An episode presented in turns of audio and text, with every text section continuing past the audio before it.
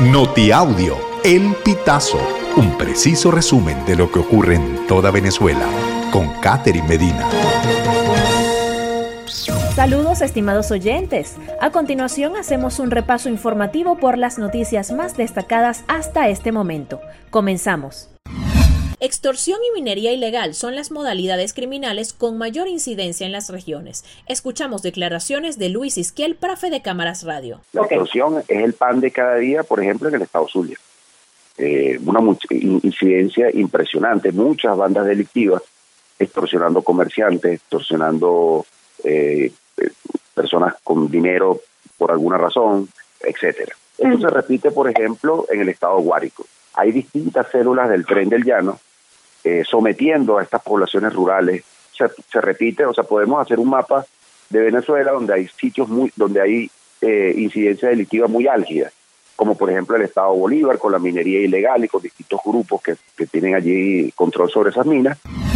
Elvis Amoroso designa a su hijo Elvis Hidrobo Contralor de La Guaira. Nadesca Noriega nos comenta lo siguiente. La nueva designación ha sorprendido a muchos, pues Hidrobo Pérez era diputado electo a la Asamblea Nacional y miembro de la Comisión de Política Interior además de haber aspirado en los últimos dos años como miembro del Consejo Nacional Electoral y también a la Defensoría Pública, cargos que no alcanzó hasta esta última designación.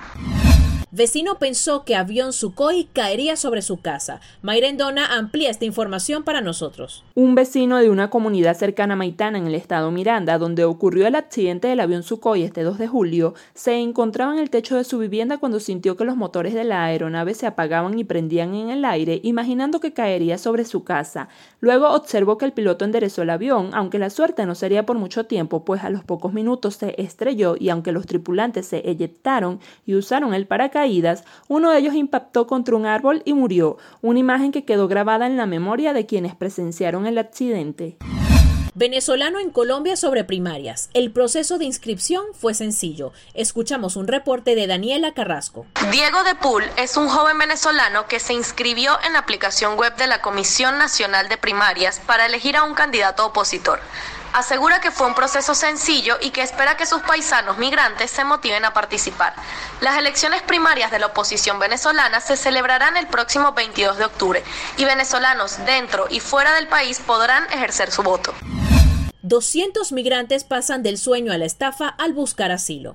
Al menos 200 migrantes denunciaron que fueron víctimas de una estafa. Un hombre mexicano, identificado como Jaime Díaz Márquez, les prometió ayudarlos a llegar a Estados Unidos a cambio de 55 dólares por persona y luego no volvió a atender sus llamadas. El hombre, originario de Michoacán, aseguró trabajar con la asociación Grupo Asilo y que se encargaba de tramitarlo en la Unión Americana.